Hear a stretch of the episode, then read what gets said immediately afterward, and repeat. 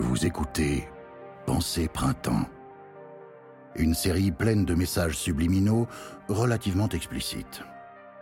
Ce cinquième épisode est sponsorisé par l'association Les Amis de Proudhon.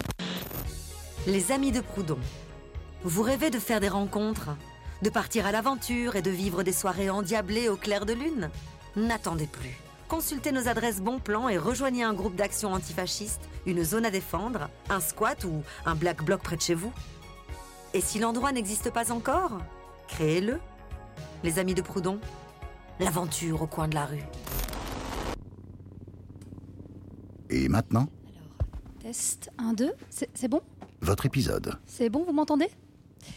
Ok, alors, euh, vous connaissez le principe. On fait tourner le micro et vous prenez la parole à tour de rôle.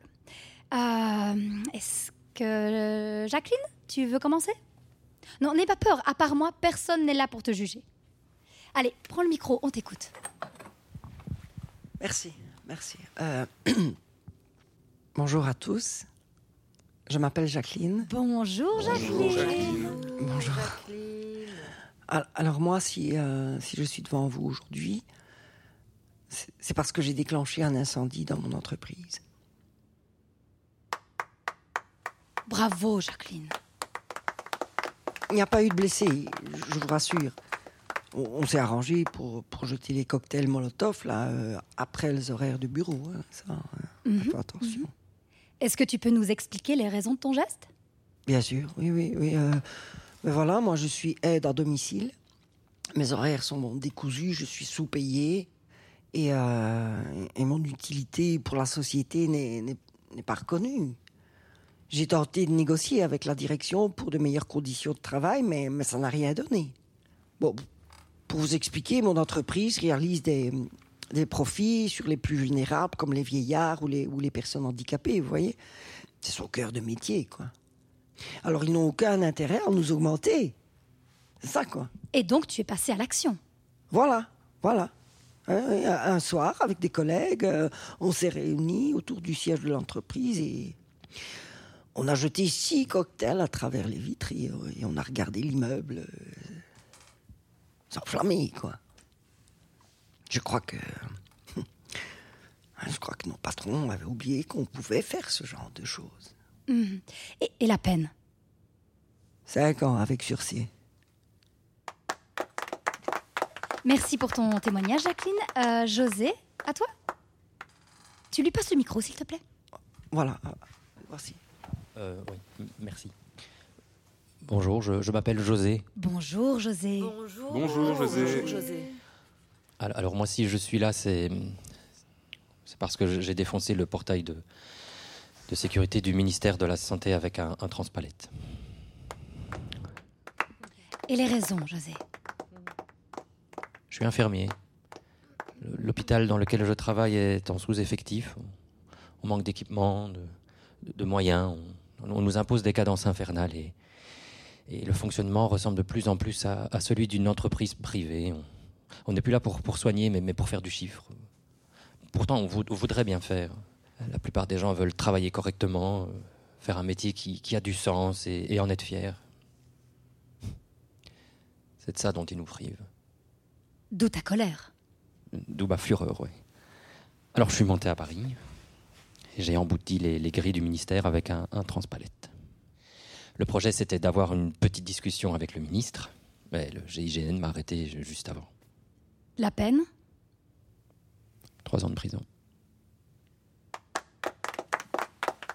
Ceci dit, euh, s'il y a des gens intéressés dans la salle, je, je peux vous donner l'adresse d'un excellent concessionnaire de transpalette en région parisienne. pour Oui, vos merci, projets. ira. Euh, allez, on continue le tour de table. Salma, à toi Euh, bon. bonjour. Bon- bonjour à tous. Bonjour, Bonjour, Salma. Salma. Salma. Euh, alors moi, j'ai j'ai étranglé le chief happiness officer de mon entreprise. C'est pour ça que je suis là. Ah, tiens donc. Et pour quelle raison?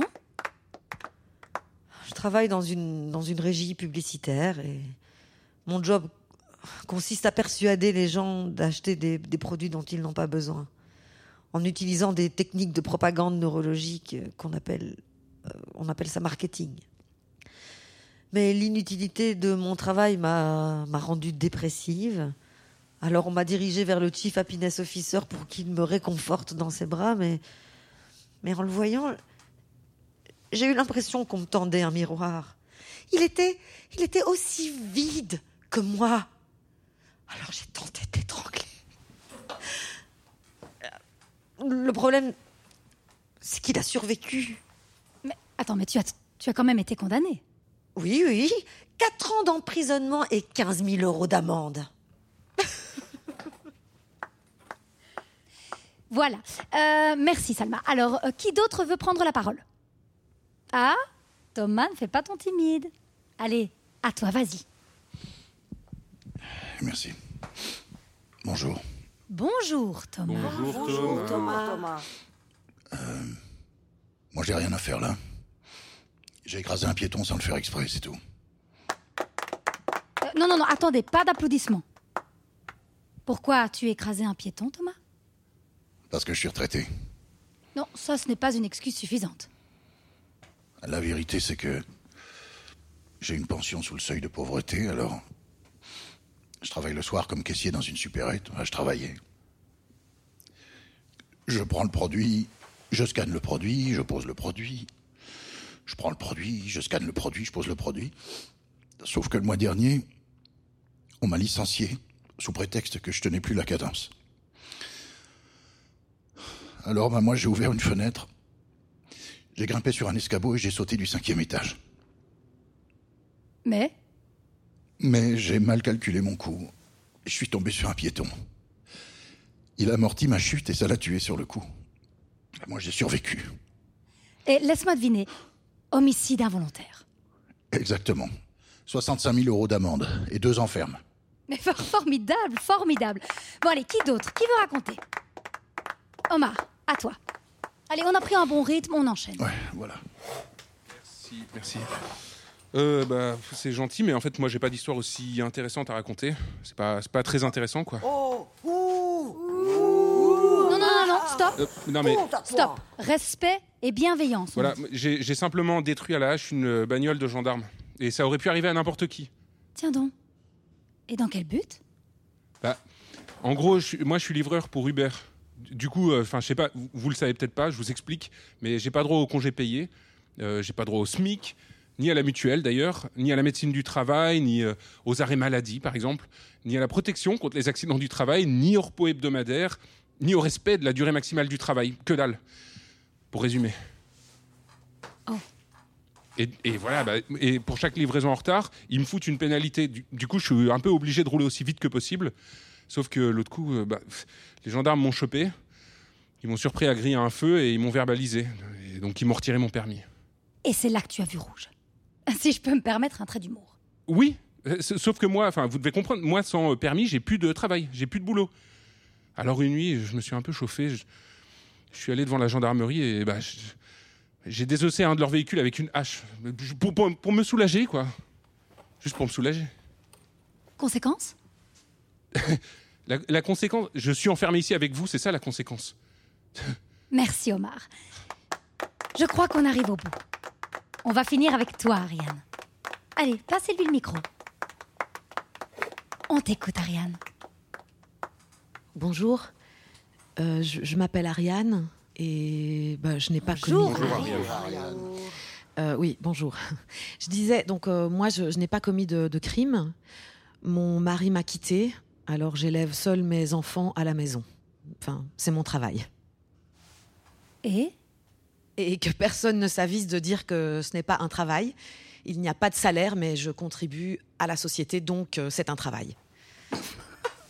Quoi? Qu'est-ce qui vous fait rire? Mais ça n'a rien de drôle. hein. Enfin, on vous a tellement bourré le mou que vous ne savez même plus ce que le mot travail veut dire. Non mais arrêtez de rire on vous a retourné la tête et maintenant vous pensez tous de travers. Oh, merci, c'est formidable, c'est merveilleux. Par contre, tu connais la règle, pas de politique ici. Pas de politique? Vous voulez rire?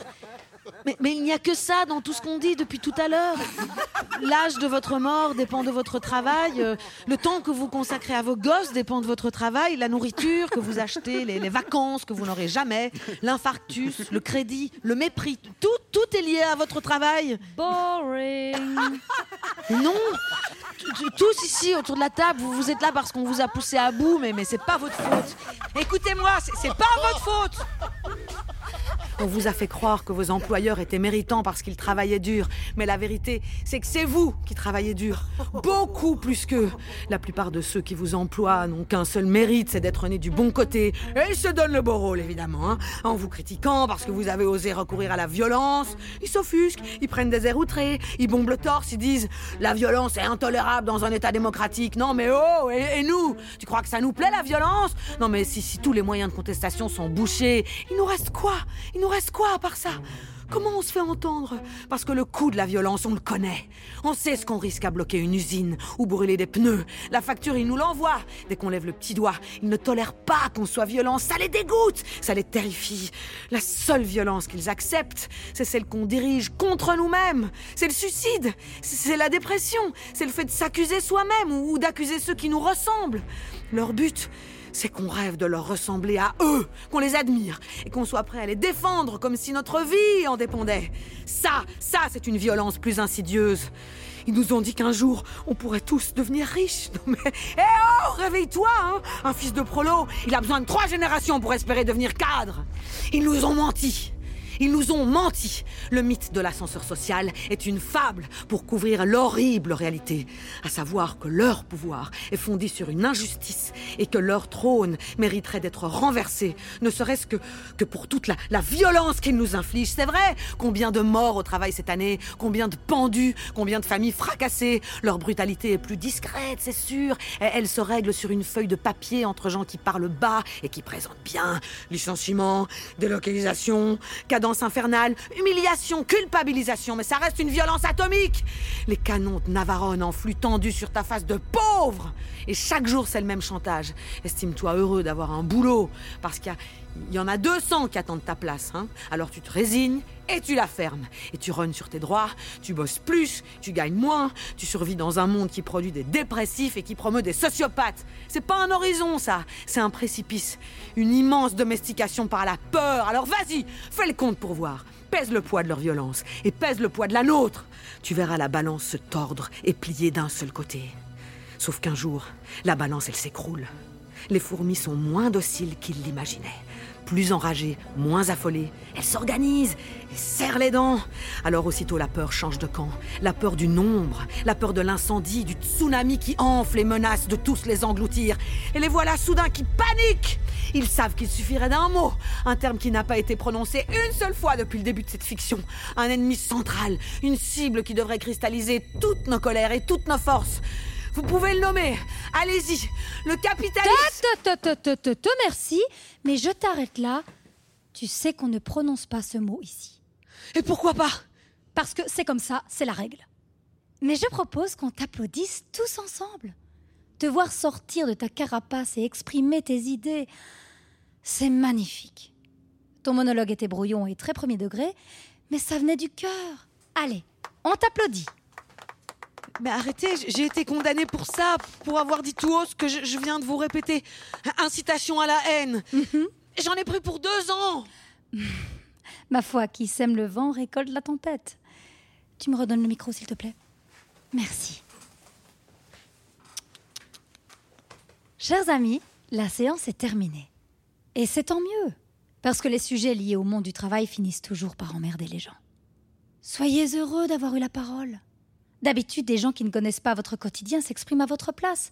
Alors profitez de cet instant rare. Maintenant qu'il est fini, retour en cellule. Je ne vous raccompagne pas, vous connaissez le chemin. Et de toute façon, vous êtes vos meilleurs gardiens. Merci à tous. Et souvenez-vous, la violence n'est jamais une solution.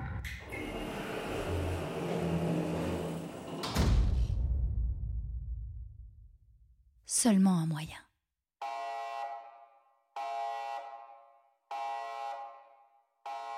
Évidemment, tout ce qui vient de se produire ici est une fiction. Rassurez-vous, dans le monde réel, les groupes de parole sont beaucoup plus rigolos. Imaginons à présent que notre héroïne, Ariane, mette fin à cette histoire de la seule façon possible. Imaginons qu'elle soit confrontée, dans le dernier épisode, à la satisfaction grisante d'arrêter les passants dans la rue pour leur parler du passé et surtout du futur.